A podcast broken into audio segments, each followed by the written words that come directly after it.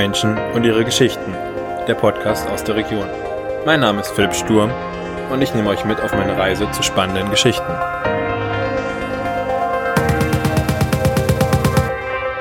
Hallo Bernd, hallo Katharina. Herzlich willkommen bei Menschen und ihre Geschichten. Äh, schön, dass es geklappt hat und schön, dass ich mit euch über euer Projekt reden darf. Zum Anfang stelle ich doch mal kurz vor. Ladies first, Katharina, wer bist du, was machst du und wo gehörst du hin? Ja, hallo, ich bin die Katharina. Ich darf seit Mitte Juni ähm, hier im Universum in der Umweltbildungsstätte Oberelsbach arbeiten und zwar als pädagogische Fachbetreuerin. Ja, das heißt, ich betreue hier unsere Gruppen. Ähm, ja, einerseits stelle ich mit ihnen ihr Bildungsprogramm zusammen und führe es dann auch mit ihnen durch zum Teil. Ähm, ja, und ich komme aus Riedenberg. Wo ist Riedenberg? Für den, ähm, ja, für den Nicht-Röner, der aber einen Röner-Podcast war. ähm, bei Bad Brückenau war das, ne? Ja, genau, ja, genau. aber Riedenberg ja. ist auch Teil der Rhön. Ja, ja, die Rhön ist ja, ähm, also was ich ja lernen durfte, auch durch euch nochmal viel tiefer auch verstanden habe. Also erstmal geografisch gehört die Rhön ja Thüringen, ähm, Hessen und äh, Bayern halt an und auch inhaltlich, da reden wir nachher noch mal ein bisschen drüber, das ist ja schon sehr, sehr vielfältig, was da in der Rhön so passiert, also auch was landschaftlich angeht und ähm, ja. Ja, genau, auf jeden Fall. Ja, und Rienberg ist eben im äh, Bad Kissinger Landkreis, ähm, also einem der beiden bayerischen Landkreise der Rhön eben. Ja, eben in der Nähe von Bad Brückenau, ja. Und was hast du ähm, gemacht, bevor du hierher gekommen bist? Also wie muss ich mir den Weg einer pädagogischen Fachbetreuerin äh, vorstellen? Du hattest auch schon mal Bezug zur Rhön. Ja, ja, hatte ich auch schon. Also mh, mm, eigentlich begonnen hat es mit meinem freiwilligen ökologischen Jahr, das ich ähm, nach dem Abi am Volkersberg gemacht habe. Wo ist der Unterschied zu dem freiwilligen sozialen Jahr? Äh, das freiwillige ökologische Jahr ist halt eben eher auf ökologische Themen Okay. Ähm, Aber vom Grundsatz her? Es ist genau, der Grundsatz okay. ist der gleiche. Ja, so freiwillige soziale Jahre macht man ja eher so in ja, sozialen Einrichtungen, irgendwie Krankenhaus gehört ja auch dazu ja. zum Beispiel. Ähm, ja, und beim freiwilligen ökologischen Jahr, ja, sind halt eben die ökologischen Themen, gerade auch in den, in den begleitenden Seminaren halt, wird darauf auch stark eingegangen und ja, ist aber vom Prinzip das Gleiche. Und das hast du quasi nach dem Abitur gemacht und dann hast du auch in dem Bereich studiert, oder? Ja, ich habe dann ähm, Agrarwissenschaften an der Universität Hohenheim, ähm, in Stuttgart ist es, studiert und dann während meiner Bachelorarbeit in Teilzeit schon hier in der Verwaltungsstelle des Biosphärenreservats gearbeitet. Mhm. Und das war quasi der Bezug zu Rhön und auch deinem jetzigen Arbeitgeber quasi. Ja, wobei ich habe eine Station äh, übersprungen. Vorher habe ich ein dreimonatiges Praktikum erstmal gemacht. Genau, und dann die äh, Elternzeitvertretung in der Verwaltungsstelle während der Bachelorarbeit. Und von da bin ich dann direkt in den Master nach Erfurt, ähm, wo ich dann Landschaftsarchitektur mit dem Schwerpunkt Naturschutz und Umweltplanung studiert habe. Und ja, dann hatte ich das riesige Glück, dann direkt nach der Masterarbeit hier anfangen zu dürfen. Im Rhöniversum in der Umweltbildungsstätte Genau. Okay, dann ja. holen wir nochmal den zweiten Gast mit ins Gespräch rein. Äh, Bernd, erzähl du mal, äh, wer du bist und was du hier machst und warum du das auch vielleicht machst, so mal in aller Kürze. Hallo Philipp. Ja, ich bin der Bernd, ich bin bereits ein bisschen länger da als die Katharina und zwar seit 2012. Ich habe angefangen hier am 1.6. und am 24.6. hat die Umweltbildungsstätte dann eröffnet und ich bin quasi seit der Eröffnung hier im Haus dabei. Komme nur ich ganz klassisch aus der Hotellerie. Ich habe hier in der Nähe gelernt, im Rhön Park Hotel. Habe da angefangen mit einer Ausbildung zum Koch. Das hat mir aber überhaupt nicht gefallen. Habe dann direkt weitergemacht mit Hotelfachmann und bin auf der Schiene auch geblieben dann. Bin dann weitergegangen in, ins Allgäu, war da in einem ähnlich großen Haus wie das Park Hotel, dem Allgäu Sternhotel und habe dann in verschiedenen Häusern als Abteilungsleiter gearbeitet.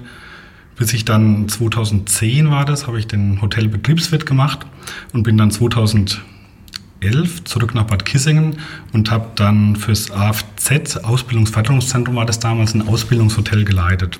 Bis hier eben ein Jahr später kam die Chance, hier das Haus aufzumachen und zu eröffnen und so bin ich 2012 hier nach Oberelsbach gekommen. Und hier bist du als äh, Geschäftsführer für die Umweltbildungsstätte Oberelsbach genau. tätig. Hier für das Haus als Geschäftsführer.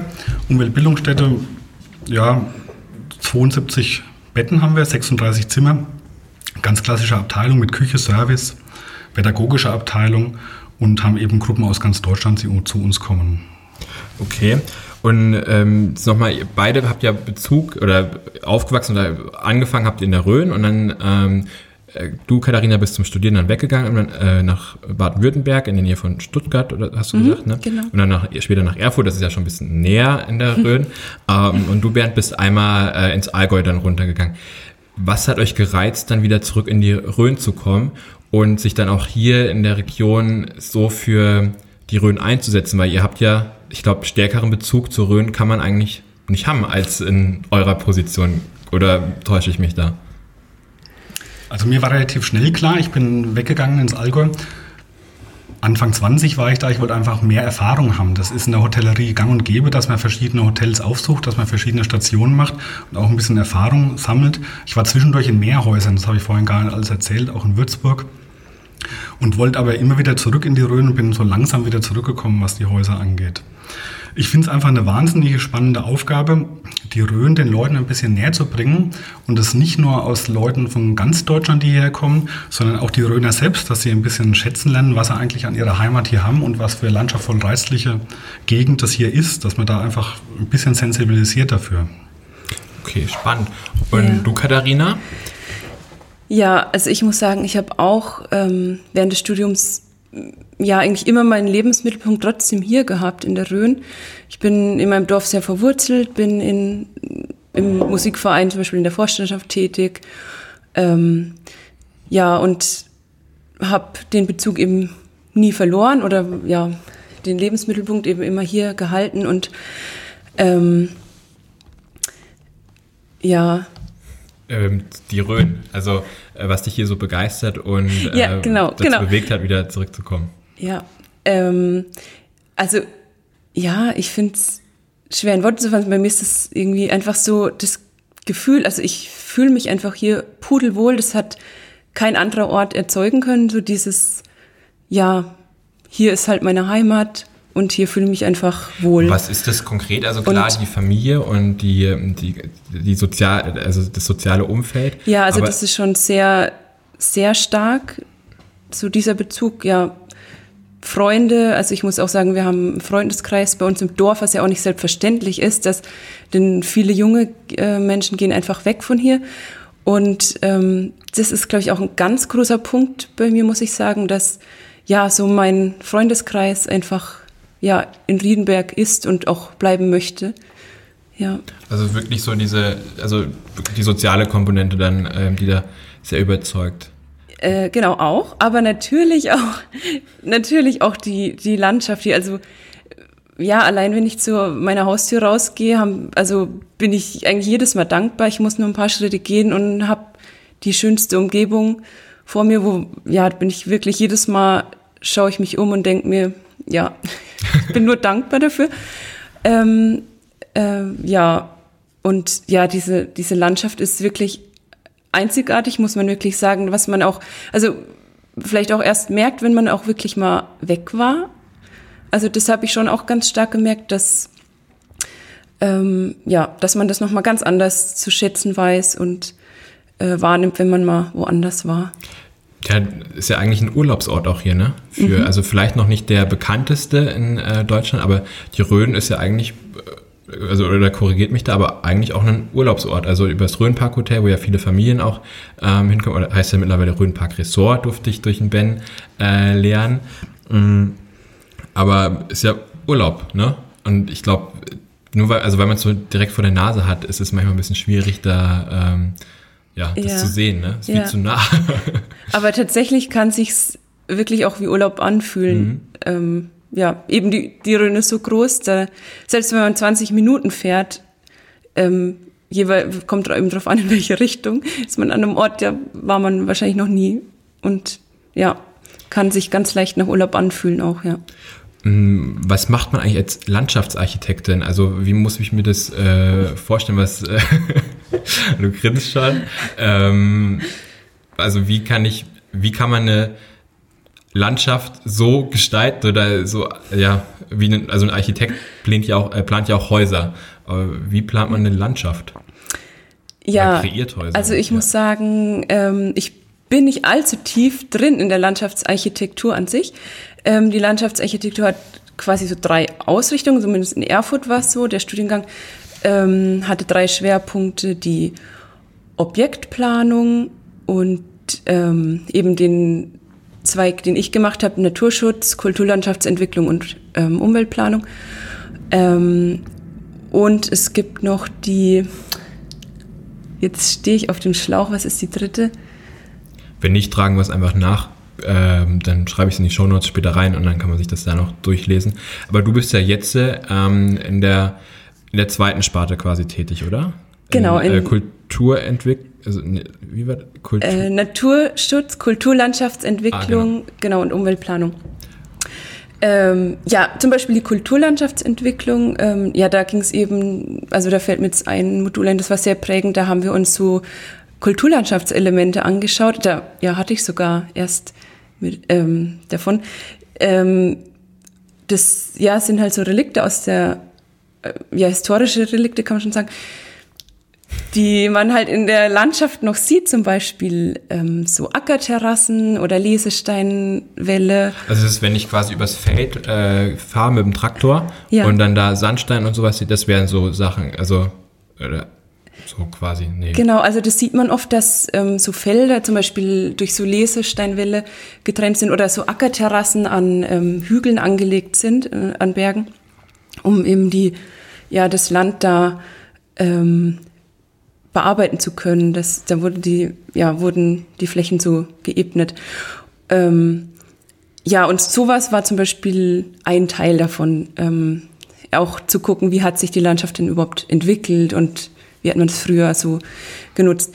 Ähm, und ähm, es geht darum auch zum Beispiel, ähm, wenn neue Bauvorhaben anstehen, wie Straßenbau oder so, dann muss man da eben auch so Umweltprüfungen machen und schauen, ob da seltene Arten vorkommen. Da muss man dann eben Umsiedlungsprojekte oder ja, gibt Wie würde man so eine Umsiedlung ähm, angehen? Also ich habe jetzt zum Beispiel, habe jetzt gelernt, wir haben ja drei Tiere hier in der Rhön, so als Warstein, das Birkhuhn, äh, ne? Oder? Ja, ja. ja oder Birkhahn. Ähm, ja, Birkhuhn. Birkhuhn, das Rhönschaf und eine Wildkatze. Ja. So, das Birkhuhn kommt eigentlich ja eher aus dem nördlichen Bereich. Ne? Also eher so Dänemark, Schweden da oben, oder? Ja, dort gibt sie auch, ja. Und die werden ja umgesiedelt ab und zu hier in die Rhön. Wenn die. Ja. Oder? genau. Aber wie würde ich dann, das wäre ja so ein Thema, wobei in Dänemark würde da die Straße, also so eine Straße gebaut werden, wo das Birkhuhn irgendwie gerade lebt. So, und dann müsste ich dich quasi anrufen wenn du jetzt nicht in der Umweltbildungsstätte arbeiten würdest und äh, du könntest mir dann sagen, wie ich das Huhn jetzt äh, artengerecht ähm, in die Rhön bringe. Theoretisch. Naja. Oder bin ich da gerade voll auf dem Falschen? Also das ist sogar, also das ist wieder eine, eigentlich eine andere Schiene. Also, ähm, also zuerst mal, es gibt eigentlich für so Umsiedlungsprojekte dann auch immer Experten. Also man plant es dann eher so oder man ja schaut, was für Maßnahmen möglich sind und, da, und dann meistens gibt es dann eigentlich einen Experten dafür. Ja. Ähm, Bernd, zu dir. Wie, also ihr habt unterschiedliche Gruppen, hast du ja am Anfang schon gesagt, die ihr hier betreut. Wie stellt ihr da die Verbindung zur Rhön dar? Also vor allem auch, ähm, ihr wollt ja das Thema nachhaltige Entwicklung vor allem in den äh, Vordergrund stellen oder äh, vermitteln. Wie fließt das in, zu welchen Zielgruppen, also ich habe ja so drei Gruppen oder so, also ja, die ihr da ansprecht, wie fließt das dann in die tägliche Arbeit hier im äh, Universum in der Umweltbildungsstätte mit ein? Naja, das Haus an sich ist erstmal relativ nüchtern gestaltet. Das heißt, wir haben hier Seminarräume, die sind technisch gut ausgestattet, die wir aber in der Regel nur zur Vor- und Nachbereitung nutzen. Wir wollen wirklich, dass die Gruppen rausgehen in die Rhön. Wir haben da ganz viele Teams, sagen wir, also Leute aus der Rhön, Bauernhöfe, äh, Handwerker, Hauswirtschafterinnen, die bei uns im Team mitarbeiten und wo man dann direkt vor Ort geht und die Rhön auch kennenlernt. Das kann Landschaftspflege auf der Rhön sein, man macht da geht auf den Bauernhof und schaut an, wie das wirklich funktioniert. Das Ganze, man kann Brot selbst herstellen, man kann Kräuter sammeln am Wegesrand. Also wir wollen wirklich, dass die Gruppen rausgehen und nicht hier im Haus die ganze Woche bleiben, sondern die sollen auch wirklich was aktiv draußen erleben und machen. Also es ist dann sehr interaktiv gestaltet und dann hier wirklich so als Sammelpunkt, so morgens so wie ist der Tagesplan, der wird dann vorgestellt und dann ähm, geht raus zum Schäfer, zum Bauern ähm, oder genau, ja. zum Brotmacher, äh, quasi äh, zum Bäcker. Ja. ähm, und äh, dann wird da zuge also wird da geschaut und das Thema Nachhaltigkeit ähm, praxisorientiert oder praxisnah vermittelt. Genau. Wir haben da einfach verschiedene Module, die ein bisschen sensibilisieren sollen. Wir haben zum Beispiel ein Modul auch in der Metzgerei, da hat sich bisher noch kein Lehrer dran getraut. Denke ich persönlich, ist ein spannendes Thema weil wir hatten auch schon Gruppen, die waren auf dem, beim Schweinebauer auf dem Hof und waren völlig verblüfft dann, dass das Tier wirklich äh, geschlachtet wird zum Schluss. Also sowas muss man wirklich schon ja. auch ein bisschen vermitteln. Das wissen viele leider nicht mehr heutzutage. Das passt ziemlich gut rein, weil ich habe mein aller, allererstes Podcastgespräch war mit dem Eddie Thomas, der auch in der Landwirtschaft tätig ist und ich glaube danach Nummer drei oder vier, also der kam zweimal, Christian Mayer als Schweinelandwirt mhm. in, ähm, in Junkershausen. Auf jeden Fall, der Eddie hat damals auch schon gesagt gehabt, dass ähm, die Landwirtschaft sich schon sehr weit vom Endkonsumenten äh, entfernt hat und viele auch gar nicht wissen, wie das Fleisch oder die Lebensmittel in das Regal im Supermarkt reinkommen, sondern das ist irgendwie für die, ja, ist halt da, ne? Und äh, welche Wertschöpfungskette dahinter steht, also wo das Tier dann am Ende herkommt, weil irgendwie, wenn ich einen Rind oder sowas oder Rinderfleisch, Rinderhackfleisch oder sowas haben möchte, ist es oftmals so, vor allem die günst das günstige Fleisch, dass es gar nicht aus der Nähe kommt, sondern eine Weltreise also ja, tatsächlich irgendwie richtig, ja. ähm, hinter sich hat. Und ich glaube, da muss man dann schon viel Aufklärungsarbeit betreiben. Und da würde der Kurs oder das Modul drauf einzahlen quasi. Wenn wir bei der Metzgerei bleiben, haben wir zu dem Thema mal eine Lehrerfortbildung angeboten. Die ist tatsächlich sehr gut angenommen worden. Da waren dann irgendwie 12, 13 Lehrer, die das alles gefilmt haben und dann auch in der Schule gezeigt haben. Aber den Mut, wirklich mit der Schulklasse in die Metzgerei zu gehen, hat bisher noch keiner gemacht. ist dann vermutlich zu, äh, zu realistisch. Und, ja. Wahrscheinlich. Ja. Und äh, wie laufen dann so andere Module ab? Also vor allem dann auch für Schulen also backen die dann wirklich selber das Brot oder wird da eher so eine Art Führung äh, durchgeführt? Genau, man kann da eigentlich alles möglich machen. Der Lehrer wird da im Vorfeld beraten. Man kann da äh, thematische Sachen machen, die aufeinander aufbauen. Das heißt, dass man zum Beispiel zum ersten auf den Bauernhof geht und sich die Getreidesorten anschaut, sowas die Art. Und dann im Anschluss mit der Hauswirtschafterin das Ganze auch äh, dann das Getreide malt, dann Brot selbst backt oder beziehungsweise Laugenbrezel macht sie hier im Haus. Oder man kann auch Module nehmen, die kreuz und quer gewürfelt sind. Also da ist jeder Lehrer unterschiedlich, je nachdem, was sie ja für Vorlieben haben oder wie auch gerade Unterrichtsstoff ist, was da dazu passt. Ihr habt ja auch andere Gruppen, die herkommen, ne? Also ihr habt ja auch Erwachsenengruppen quasi. Wie mm, gestaltet sich das denn? Sind die dann eher auf, also haben die dann ein eigenes Programm, was die mitbringen oder können die sich dann auch teilweise Programme bei euch raussuchen oder Module raussuchen, ähm, die sie dann ähm, bedienen oder besuchen? Ja. Eigentlich macht jeder bei uns was im Haus. Wir haben ganz verschiedene Gruppen, wie du schon gesagt hast. Wir haben äh, überwiegend Schulklassen, das sind so ungefähr 50 Prozent von unserer Belegung.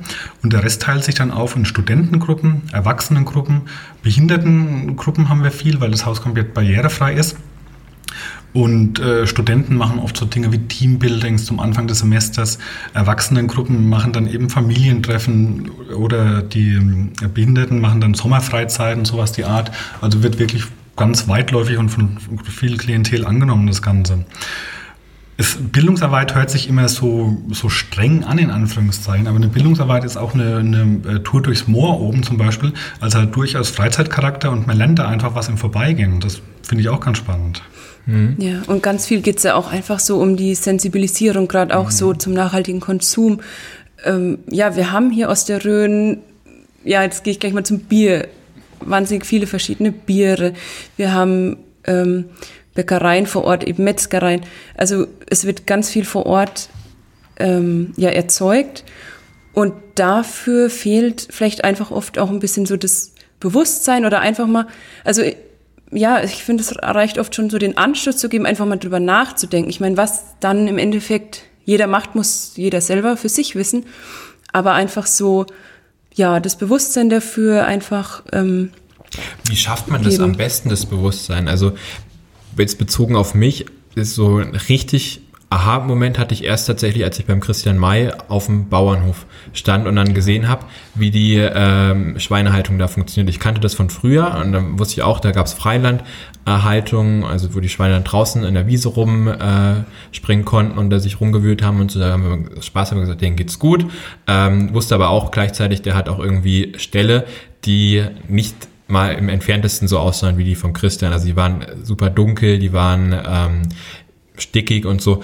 Und erst wirklich beim Besuch beim Christian habe ich das so für mich realisiert und konnte dann auch diese Verknüpfung zum Preis am Ende äh, herstellen. Also da für zwei, drei Euro ähm, kannst du die Unterkunft da einfach nicht äh, unterhalten. Das funktioniert aber nicht. Aber wie sensibilisiert ihr da oder was ist denn da eure Erfahrung, wie man da am besten ähm, sensibilisiert, also ein Bewusstsein für schafft? Ich glaube, du hast ja die Frage gerade ein Stück weit selbst beantwortet. ja, genau. Weil es ist das Wichtigste, also man darf auf keinen Fall, gerade zu Erwachsenen und auch zu Studenten, Jugendlichen sagen, du darfst es nicht, sondern man muss ihnen andere Wege aufzeichnen. Die müssen selbst äh, darauf kommen, dass es Klick im Kopf macht, darüber nachzudenken, dass es vielleicht nicht sein kann, dass hier das Schweinefleisch nur zwei Euro das Kilo kostet oder irgendwas.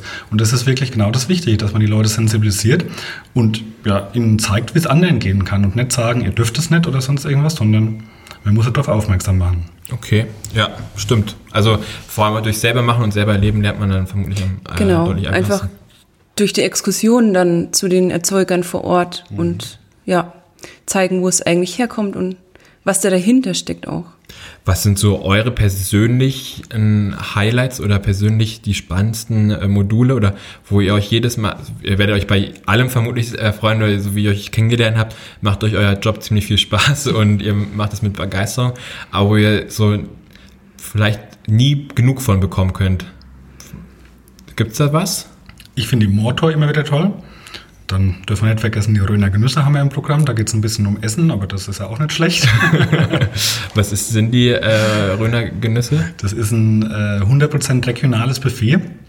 Und da wird ein bisschen, äh, oder das wird halt im Vorfeld erklärt. Am Anfang ist die Katharina da mhm. und er sagt ein bisschen, was überhaupt ein Biosphärenreservat ist, erklärt ein bisschen die Hintergründe. Und dann gibt es eben ein Buffet, was 100% regional ist. Und wir versuchen halt die Leute dafür zu sensibilisieren, dass sie das auf ihre Regionen ausweiten und auch schauen, dass sie da die regionalen Sachen nutzen dann im Endeffekt. Und das kommt natürlich immer sehr gut an, weil es äh, nicht nur Bildung ist, sondern auch Genuss im Endeffekt. ja, ja finde ich aber auch ganz tolles Modul, die Röner Genüsse, weil ja, da hat man auch so diesen Rundumschlag und eben so die alle Lebensmittel, die man so an einem Abend verzehren kann.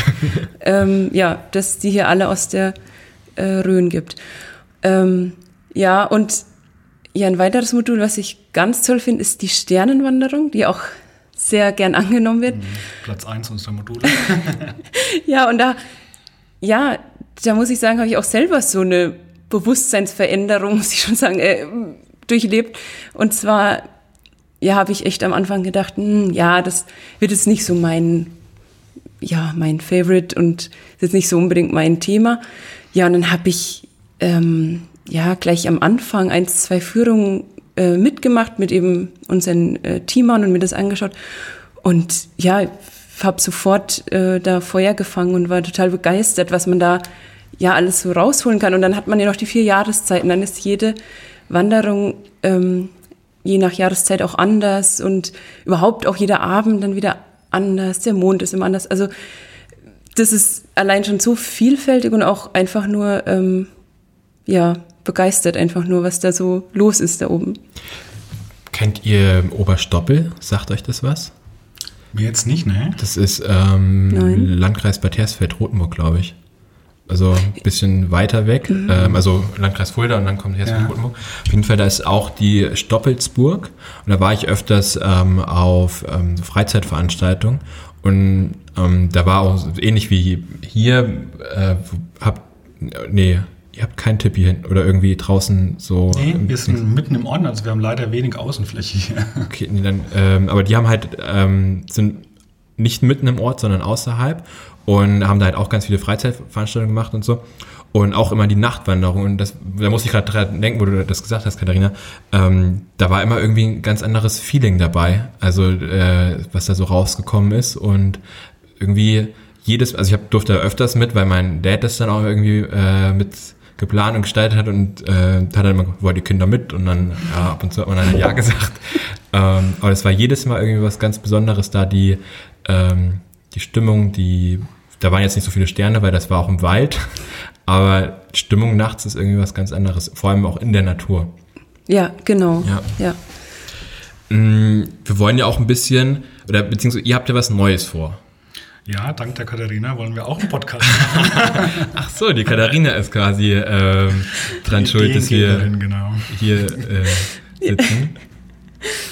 Ja, ja, ich bin halt selbst leidenschaftliche Podcast-Hörerin und dachte halt so ganz, ja, dachte, das ist ja doch ganz cool und ja, habe aber auch nicht für möglich gehalten, dass es doch so schnell und ja, mit dir, Philipp, natürlich so ähm, leicht umgesetzt werden kann.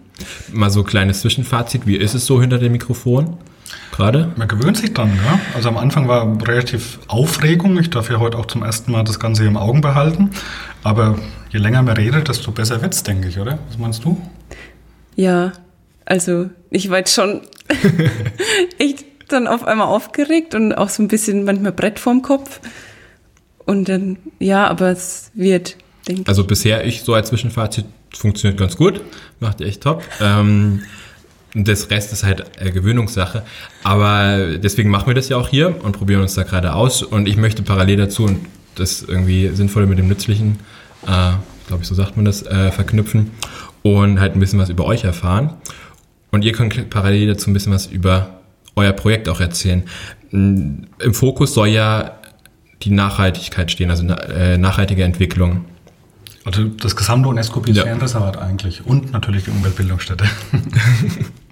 Mm, Erzählt mal dazu, was kann uns da erwarten? Also, oder die Hörer, was passiert da im Podcast? Wer, ähm, wie läuft es ab? Wer ist da zu Besuch? Wer ist da vielleicht nicht zu Besuch? Welche Themen stehen da im Vordergrund?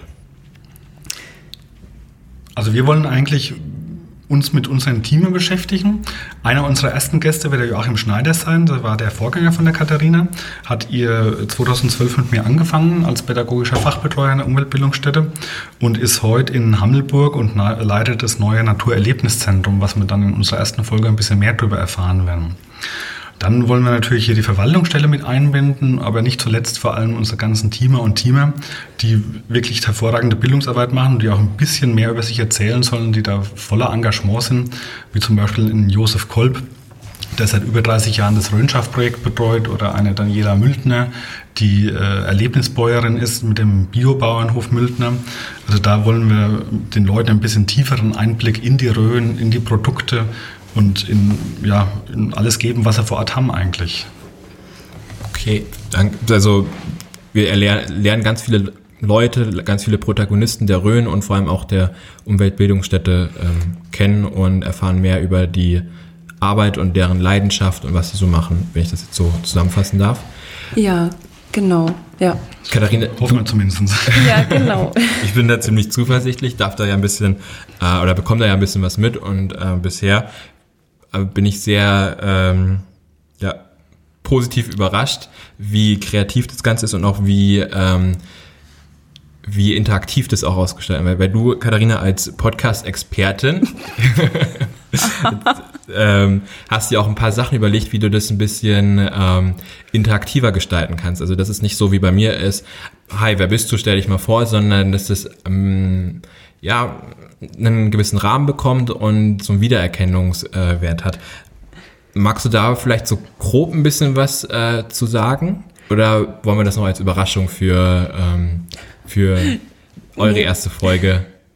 können, können wir gerne, äh, also kann ich gerne schon verraten. Naja, wir haben ähm, uns überlegt, dass wir immer ähm, drei Einstiegsfragen und quasi drei Fragen, drei schnelle Fragen zum Schluss machen, um dem Ganzen so einen Rahmen zu geben, einfach einen lockeren Einstieg und einen spannenden Ausstieg haben. Ja, und das so als Rahmen zu nutzen. Und machen wir mal die eine äh, Einstiegsfrage, die da möglich wäre. Ähm, die lautet in etwa so, wenn du auf den Kreuzberg gehst, gehst du zuerst zum Kreuz oder zum Bier? Beantwortet die zwei, also mal ihr zwei. War klar, dass die Frage als erstes Also ich muss gestehen, als Jugendlicher, als Kind war es natürlich zuerst die Kreuze, aber heute geht es doch in die Klosterwirtschaft rein. okay. Katharina? Ja, bei mir das Gleiche, ja. Aber immer mit dem starken Willen, dann irgendwann noch die Kreuze zu erklimmen. Meistens klappt das natürlich auch. Ja? Ich wollte gerade sagen, schaffst du den Willen? ja, natürlich. Aber was machst du denn zuerst, Philipp? Mal die Frage umgedreht. Äh, seitdem ich weiß, dass es da oben der Kreuzberg ist und dass es Kreuzbergbier gibt, äh, gehe ich zum Bier. also müsste mich oder würde mich da euch zwei anschließen. okay. Ähm, die zweite Frage, die lassen wir mal als Überraschung auf, aber äh, so viel kann man dazu sagen. Ähm, da handelt es auch um äh, die Rhön und auch so ein paar äh, Maskottchen, kann man das so nennen? Oder so. Äh, ja. Oder? Ja. Die, äh, Darf man schon so nennen, ja. ja. Das, Jemand ja. hat sogar mal die Röner Big Five genannt, wobei es jetzt keine fünf sind in unserem Fall. ah. die kenne ich ja gar nicht. Bin die Aussage steht, ja. Wir äh, wir halten mal den Spannungsbogen hoch und äh, sagen, mehr dazu gibt es quasi in eurer ersten Folge, vermutlich dann mit dem Jochen, ne? Joachim, ja. Äh, sorry, Joachim, genau. Mm, und die, zum Ausstieg gibt es ja dann diese drei schnelle Fragen an, also quasi, wo, wo ihr euch über, also auch wieder in Bezug zur Rhön ähm, hergestellt habt. Da wäre jetzt zum Abschluss mal meine äh, Frage, wenn ihr einen Wunsch hättet, was würdet ihr euch für die Rhön wünschen? oder Wunsch frei hättet, das muss ich mal sagen, äh, mhm. was würdet ihr euch für die Rhön wünschen? Also was denkt ihr, könnte die Rhön noch gebrauchen? Oder würde ihr gut tun? Ich denke, eine Besucherlenkung, das ist, also wir haben ja viele schöne Orte in der Rhön und dann gibt es aber diese drei, vier Hotspots und die sind immer so überlaufen, sobald ein schöner sonniger Tag ist. Also da müssen wir irgendwie mal irgendwie einen Trick finden, dass man die Leute besser verteilt in der Rhön, nicht nur auf diese drei, vier Orte. Was sind diese drei, vier Orte? Ja, das ist, wie wir gerade schon angesprochen haben, ist das zum Beispiel der Kreuzberg oder auch das Schwarze Moor. Wenn wir jetzt im, äh, ins Hessische gehen, ist es da das Rote Moor oder auch der Point Alpha ist jetzt schon der vierte Ort. Aber da geht quasi jeder hin, das ist bekannt. Da geht der Schwein von der Würzburger Fulda, fährt in die Rhön und geht eben an diese Orte. Und da müssten wir es vielleicht nochmal schaffen, dass man das ein bisschen besser lenkt, das Ganze. Weil es gibt viele andere schöne Orte, wo, wo man nicht so kennt im Endeffekt. Sag mal äh, Beispiel, also Point Alpha kenne ich, äh, Schwarze Moor sagt mir was. Rote Moor war ich, bin ich glaube ich bisher nur vorbeigefahren.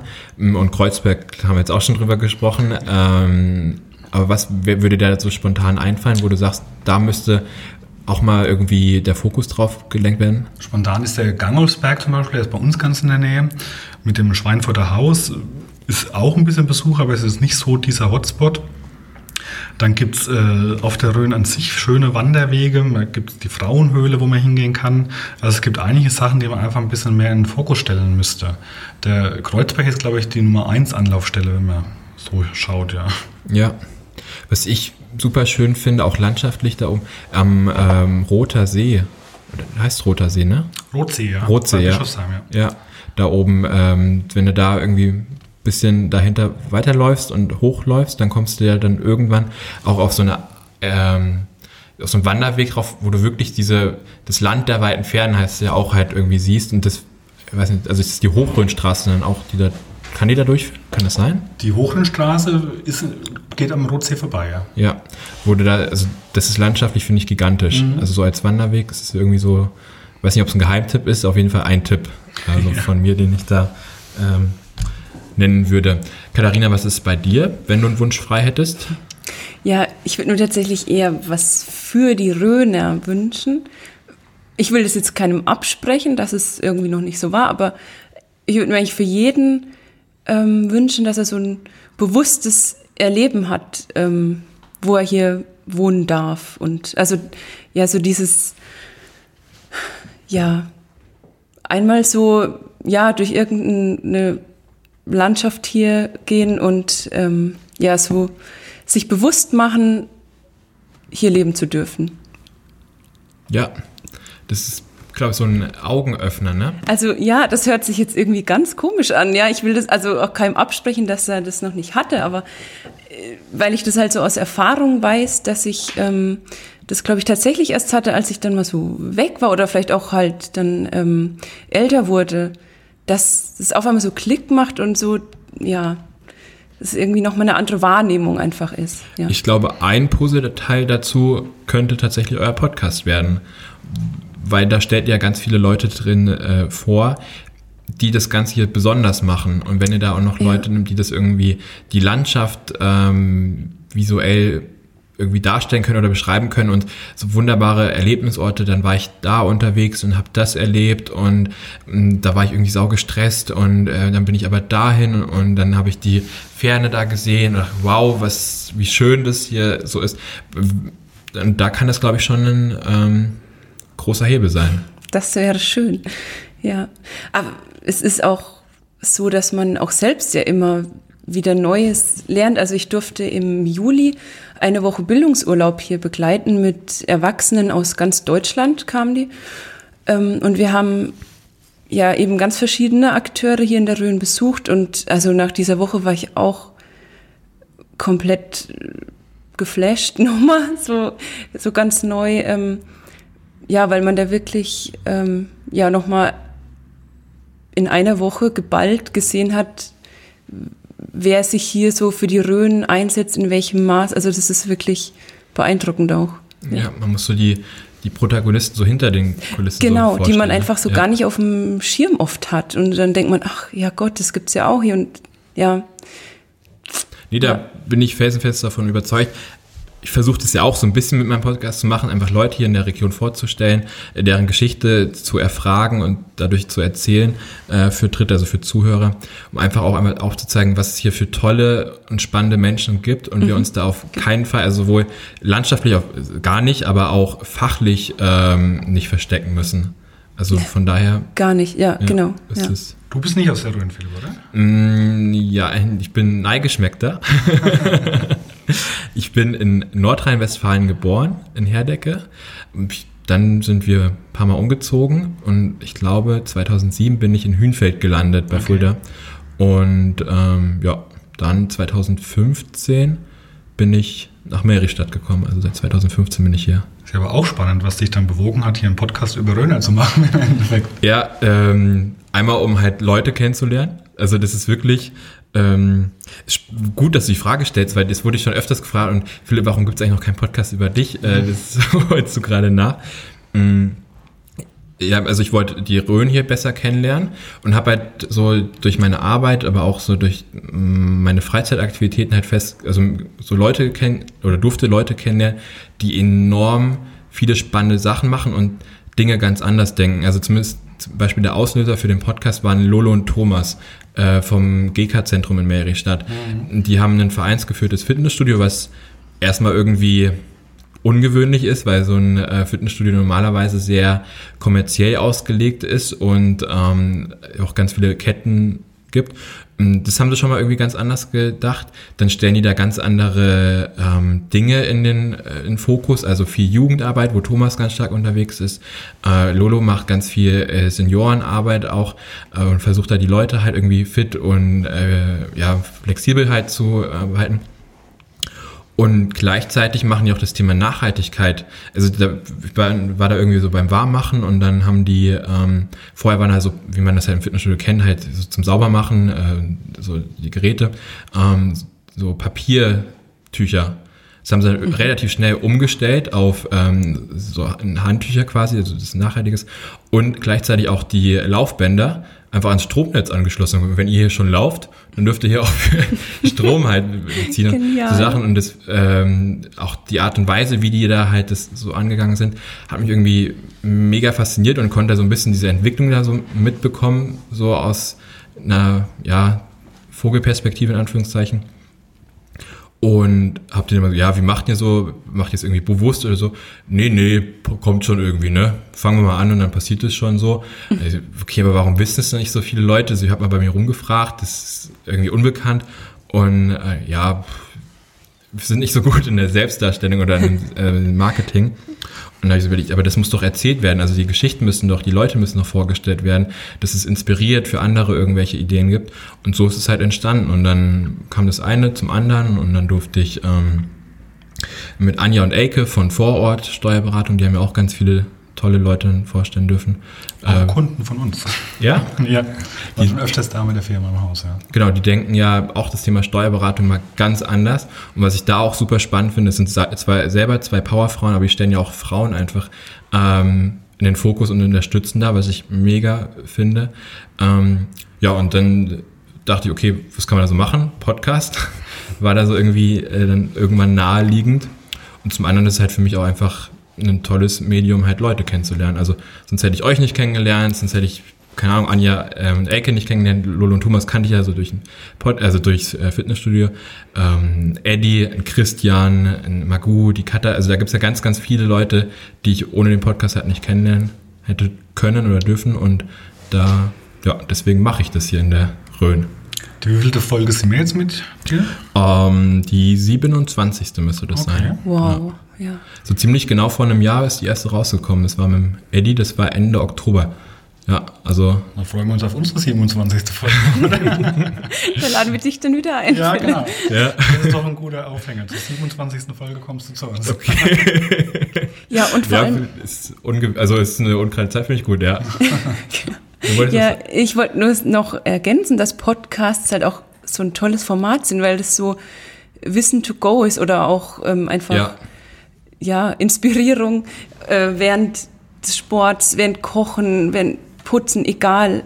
Es ist irgendwie so, ja, so ein cooles Format einfach. Vorhin schon kurz gesagt, ich habe mich vorher gar nicht mit auseinandergesetzt, aber die Katharina hat mich da relativ schnell überzeugt, was das Ganze angeht. Ja, es hat nur Vorteile.